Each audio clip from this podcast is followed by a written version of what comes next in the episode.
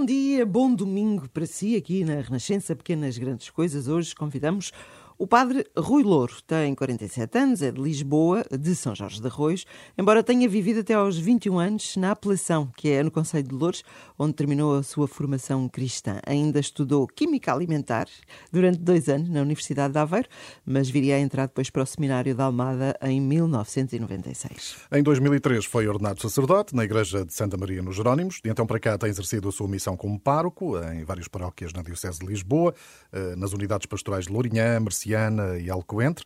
Eh, aqui foi mesmo capelão do estabelecimento prisional e desde novembro de 2019 até ao presente é o capelão do Hospital Egas Muniz em Lisboa. Padre Rui Louro, bom dia, bem-vindo. Bom dia, obrigado pelo convite. Eh, que memórias guarda enfim, desses anos em que viveu e cresceu na, na apelação? Uh, sei que é o primeiro de três irmãos, não é? É uma família católica? Sim. Uh, eu mais a minha mãe somos mais ligados, mais ligados à igreja, apesar de, digamos, tenho mais ligação com um dos irmãos, todos tiveram uma iniciação uh, cristã, pelo menos. Uhum. Uh, apesar de eu e minha mãe, neste momento, estamos mais ligados. Uh, em relação à apelação, eu costumo dizer que é uma aldeia com prédios. Né? Ou seja, é uma aldeia que, apesar de tudo, as pessoas se conhecem um pouco. Ah? Não é ao contrário que muitos subúrbios em que as pessoas não se conhecem tanto. Portanto, eu tive, tive o privilégio de viver nesta, nesta aldeia com prédios, aqui dos subúrbios de Lisboa, Uh, que já passou por muitas uh, mudanças durante este período, desde que do mesmo nascimento até ter um bairro social lá que digamos que teve um bocado na berra, Quinta da Fonte, ali próximo, mas tudo isso fez uhum. parte da, do meu crescimento. Estava a dizer uma aldeia com, com prédios e depois na, na, sua missão pastoral já, não é, como pároco, uh, esteve durante muitos anos numa parte mais rural, diria, diria assim, da diocese, não é? Sim, sim. Pronto, comecei na, na zona da Lourinhã, onde tive um ano digamos, o meu ano quase de estágio, uhum. onde era parco insólido, ou seja, padre com outros padres, certo. não é? Uh, havia um padre coordenador, que é o padre, padre Batalha, depois haveria outros colegas padres onde estaríamos a colaborar. No fundo, eram sete paróquias, onde éramos todos colaborávamos em conjunto uns com os outros, não é? Digamos, foi minha aprendizagem uh, a ser pastor, estar com as pessoas, o ritmo da paróquia, das reuniões, das celebrações. Uh, foi um bocadinho o início de aprender a ser pastor e cuidar das pessoas. E onde é que aparece aqui nesta, nesta equação a química alimentar? Pronto, isto é assim, eu concorri para, para a universidade, não é? Eu tive, fiz, frequentei um curso de eh, profissional na altura de, ligado à agricultura, okay. na Escola Agrícola da Paiã, que é ali na Pontinha, teve a ver com a, digamos, com, com, aquela, com aquelas entrevistas que se fazem para ver para onde é que a gente vocacionais. Exatamente. E nessa altura dava-me para aí. E eu olha, eu vou, vou aceitar, porque eu sempre fui uma pessoa curiosa nessa área da, da, da, da biologia e da, da, agricultura, digamos, no fundo, espantar-me com tudo isso, não é? E fui para essa área. Entretanto, o que aconteceu é que essa, essa escola não é uma, uma escola profissional, não nos dá muito a nível da parte de, digamos, de, de aprendizagens. Ou seja, a gente precisa de fazer depois, fiz uma melhoria de nota, para depois ir para a universidade. Pois. E nessa altura tinha, tinha, várias prioridades e uma delas era esta. E esta parte da, dos alimentos, da, no fundo da... Sempre teve esse interesse. Sim, sim, sim. Sempre tive essa, essa área, não é? Também foi uma área que, que, eu, que eu gostava. Bom, mas ao fim de dois anos uh, regressou de Aveiro. Sim, sim, sim, sim. Eu, portanto, eh, entretanto, eh, estou olhando um bocadinho mais para trás o meu percurso. Uhum. Uh, eu fiz, a, a, fiz até a minha iniciação cristã até à profissão de fé, portanto, 12, 13 anos. E nessa altura houve ali uma, um questionamento um bocado, alguns problemas familiares e problemas também nível de relacionamento com alguns colegas da escola, abalaram-me um bocado esta questão da fé. E eu saí da igreja. Portanto, saí da igreja porque precisava de, digamos, de me encontrar realmente com, com Deus, sem saber que era isso que eu precisava. E aquilo que aconteceu foi que, ao fim e ao cabo, eu também não me fechei, porque procurei de outras maneiras a Deus, no fundo, através de leitura de livros assim um pouco mais de romance, daqueles mais aprofundados, através do voluntariado social. Uh, essa realidade ajudou-me, abriu-me, porque ajudou-me a ver a minha realidade não só para a minha perspectiva, mas pela, por essas vivências. E foi nesse contexto que comecei a frequentar, uh, a acompanhar uma série de idosos num lar uh, em que havia a Eucaristia, que comecei a participar no, na missa. Depois, mais tarde, por porta e travessas, foi comecei a frequentar a igreja do Campo Grande, o Padre Feitor Pinto, oh, Padre uh, Pinto. durante uma série de anos. E depois, entretanto, houve o convite feito na, na minha paróquia, que é ver a preparação para o Crisma. Uh, eu já tinha começado a frequentar já a paróquia da minha, já a minha paróquia, e então fiz aí essa preparação. Essa preparação foi feita pelo parque na altura, que era o padre João Marcos, que agora é o Dom João Marcos, bispo de Beja. Uhum. Uh, e, portanto, veja a preparação. Tem uma série de contactos pelo seu caminho. exatamente, exatamente. Uma, uma preparação muito intensa, Exato. muito forte. Uh, digamos, o anúncio de Cristo que realmente que abanou. E, no fundo, uh, nessa altura eu comecei a conhecer quem era Cristo, de facto, a pessoa de Cristo. Antes eu conhecia, se a Cristo por aquilo que me diziam e, e, e por um ambiente onde vivia, também, na família, etc.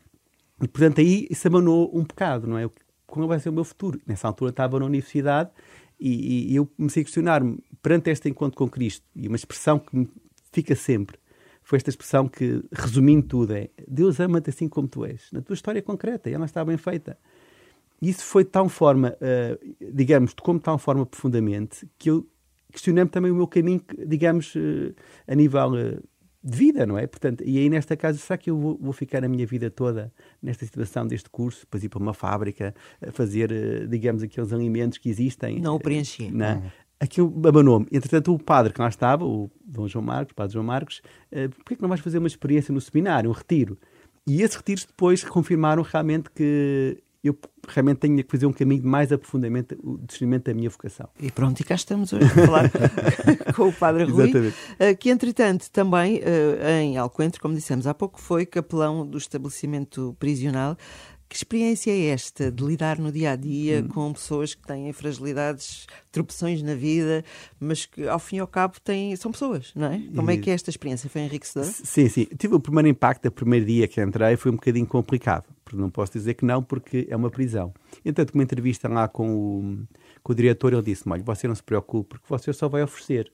Portanto, não vai, não vai exigir nada. Portanto, é algo positivo que você vai dar. A partir desse momento, eu entrei com essa, com essa mensagem positiva no fundo, um, dá um, um, sentido de esperança e um sentido de conforto para aqueles homens que estão ali realmente completamente desenraizados, não é? E um ambiente muito pesado, não é? E, portanto, eu, ao anunciar uh, a Cristo, sentia que eles absorviam. Um pormenor, por exemplo, nós fazíamos a celebração da missa e tínhamos um livro de cânticos. E eu tinha um tempo limitado para poder lá estar, porque depois tinha que sair. Muitas vezes diziam, não se canta mais.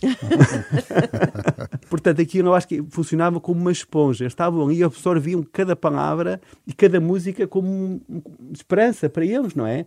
Uh, e pronto, e às vezes também fazíamos uma ligação com alguém cá fora que eles precisavam de ter uh, alguma relação e passávamos um bocadinho de informação de um outro familiar que precisava de uma de saber como é que eles uhum. estavam. E... Fazia essa ponte também sim, com sim, sim, a família, eventualmente. Sim, eu é? tenho pena muitas vezes é que não existe pouco acompanhamento dos reclusos depois cá fora, não é? Certo. Que é um problema que às vezes é um bocadinho complicado. E penso que isso é um, acho que é um dos trabalhos que tem a Igreja ou e a sociedade em geral tem de fazer porque uhum.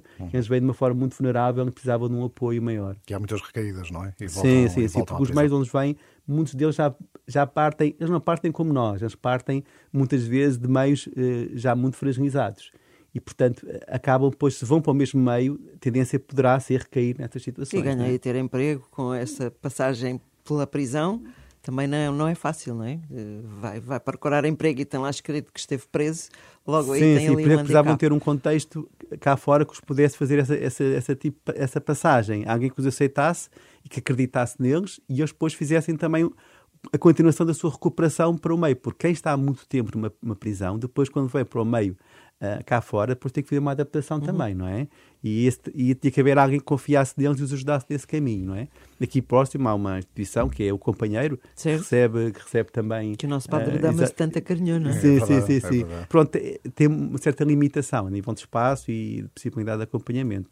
Padre Rui Louro está connosco aqui esta manhã, nas Pequenas Grandes Coisas, e, uh, curiosamente, Padre Rui, em 2019 uh, assume a capelania do Hospital Egas Muniz, em Lisboa, e foi assim uma transição, não é? De um estabelecimento prisional para, para o hospital. O meu pai tinha uma maneira, uma expressão que era mal por mal, antes cadeia que hospital, não sei se concordo bem, mas no seu caso foi uma transição. Sim, sim. Uh... Eu, eu acho muito interessante porque a gente, vendo a vida, às vezes, de trás para a frente ou de frente para trás, no meu, na minha pagela da Missa Nova dizia vai e faz o mesmo. Aquela última frase que Jesus diz, uh, digamos, na, no, no Bom Samaritano, não é? Com meu próximo. E onde é que Deus me tem colocado? É nas periferias, não é? Portanto, neste caso, falar da, da prisão e agora no hospital. Uh, e, portanto, um, vendo nesse contexto, faz sentido estar no hospital, não é? Portanto, é, era uma missão que o Senhor também queria para mim, não é? E, portanto, é uma aprendizagem, porque é o meio uh, onde a vida é vivida de uma forma muito onde sentimos muita fragilidade das pessoas. Uhum. E ali não, nós não podemos ter receitas, não é? No fundo, nós temos que nós próprios, no fundo, fazer partilha da, nossa, da, da, da, presença de Deus em nós. Esse conforto que nós recebemos de Deus e de Cristo, nós tentar passar essa mensagem que os possa confortar e dar esperança. Padre Rui, eles, e, é? e, e, vale a pena dizer e sublinhar, porque o Padre Rui chega ao hospital e meses depois começa a pandemia. Exatamente. E, portanto, Exatamente. aqui com uma realidade completamente nova. Sim, não? eu sou mais padre de pandemia do que padre normal. e, portanto, uh, tive essa. Pronto. E foi durante dois ou três meses. Eu saí do retiro, estava até Cabo do Américo, estávamos a fazer o retiro. E logo a seguir entramos a pandemia. Portanto, duas, três semanas nem sequer era permitido entrar dentro do hospital. Depois começaram a chamar-nos e eu comecei a entrar. Uh, havia muito receio, principalmente dos Covid, não é? Uh, quando a gente pedia, queríamos visitar um Covid será que é mesmo preciso? Pode-se mesmo, entre, vocês precisam mesmo de ir visitar?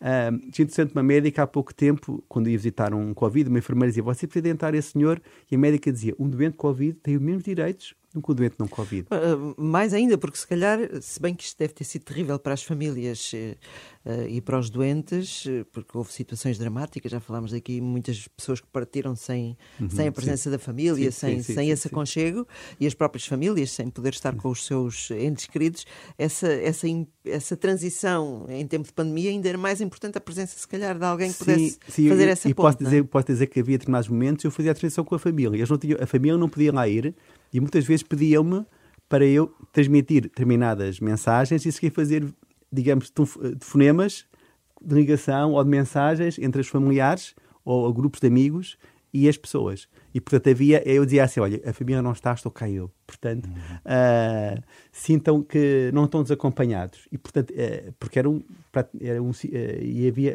acho que houve aí uma, houve, digamos, uma, digamos uma, uma dificuldade realmente nessa situação desse acompanhamento das pessoas. Pois pouco tempo, pouca, pouca, poucas coisas foram recuperando, uh, mas aqui ainda havia mais importância da, da presença da igreja neste acompanhamento de proximidade, não é? Uhum. Uh, e, e, é um conforto que as pessoas sentiam, não só a nível espiritual, mas também humano, não é? Porque sentiam que alguém estava com eles e que os ouvia e que lhes dava esperança, não é? Uh, e portanto aí penso que foi pronto, olha, Deus deu-me esta graça de estar neste momento e penso que foi, foi muito importante e exigente também, não é? E, e, deve continuar a ser, enfim, a pandemia ainda não terminou, mas embora, enfim, já estamos numa situação mais, sim, uh, sim, sim. mais, não diria fácil, mas pelo menos não tão complicada como foi, não é? Sim, é assim, a, nossa, aquilo que nós sentimos muito nesta presença é, é a proximidade de, de Cristo que se faz presente ao frágil, não é? No fundo, eu costumo, há uma frase que eu digo muito aos doentes, digo assim, olha, vocês são, vocês são os primeiros de Deus. Porque se Deus tivesse, Deus tem vários filhos, vocês são os filhos de Deus, não é? E Deus é pai. O pai, quando vê um filho que está doente e outro não está doente, vai dar prioridade a quem? Ao que está doente. É esse que quer, quer dar prioridade. Portanto, é a vocês que Deus quer estar mais próximo, porque a doença traz consigo um sentido de fragilidade, aparente abandono de Deus. A doença é uma coisa que, digamos, que transforma a pessoa. Portanto, a parte psicológica e espiritual é, toda, é toda é movida com essa fraqueza humana. Portanto, e digo, olha, o que Deus quer fazer convosco é que Deus quer levar ao colo. Ora, tem que deixar-vos que Deus leve ao colo. tem é que comum, confiar, não é? Não é comum em situações, às vezes, de desespero, as pessoas, quando lhes vai oferecer a presença de Deus, eu estou aqui nesta não, não há revolta, não, as pessoas não estão zangadas. Há, às vezes há uma dificuldade, uma primeira dificuldade da gente conseguir logo entrar, mas eu entro numa conversa. Uma coisa que eu costumo fazer é, é não, não, não vou-lhes oferecer que é o sacramento, vou, porque às vezes a questão que existe é há aquelas pessoas que previamente a gente sabe que querem certo. ter uh, acompanhamento religioso, não é? E portanto tenho uma parte informática que me dá essa informação, mas há muitas pessoas que têm esse interesse, mas depois não manifestam ou não se consegue dar informação. Portanto, quando eu entro numa enfermaria, vou diretamente a essas pessoas, mas depois há outras que estão ao lado. Ainda ontem me aconteceu que eu estava a rezar com uma pessoa e depois eu percebi-me que outra estava a rezar o Pai Nosso. E depois fui ter com essa pessoa, também quer. Pronto. E portanto, eu, momento eu converso com a pessoa, de onde é que ela é, onde é que ela nasceu, eh, em que paróquia é que está, eh, que é que tem, uma, digamos, uma pequena conversa. E depois a partir dali é que eu vou entrando, e se então, qual é a sua saúde, como é que está. Sem ser invasivo, não é? Exatamente. Depois a partir dali é que eu entro na parte mais espiritual, não é? E, portanto, essa primeira parte depois acaba por ser importante para as pessoas perceberem que eu estou de forma positiva, não é? A nossa principal missão é o estar lá. E isso ser que está lá, alguém que está lá para ouvir, para escutar, para, para dar conforto, em nome de Deus, em nome de Cristo. Portanto, é a nossa principal missão para todos. Eu rezo por todos. Eu digo sempre, rezo sempre pelos doentes, pelos familiares, pelos estudantes, há muitos estudantes que lá estão de medicina, uhum. não é? E pelos profissionais de saúde. Portanto, esses todos são sempre na minha oração e no meu cuidado. Sem dúvida. Eu acho que nós estivemos muito focados não é? nos doentes e nos profissionais de saúde na altura em que a pandemia eclodiu e em que esteve de facto mais intensa e mais pesada, mas é bom que não nos esqueçamos, tem toda a razão, sempre. Padre Rui, bom domingo. Obrigado, obrigado. obrigado.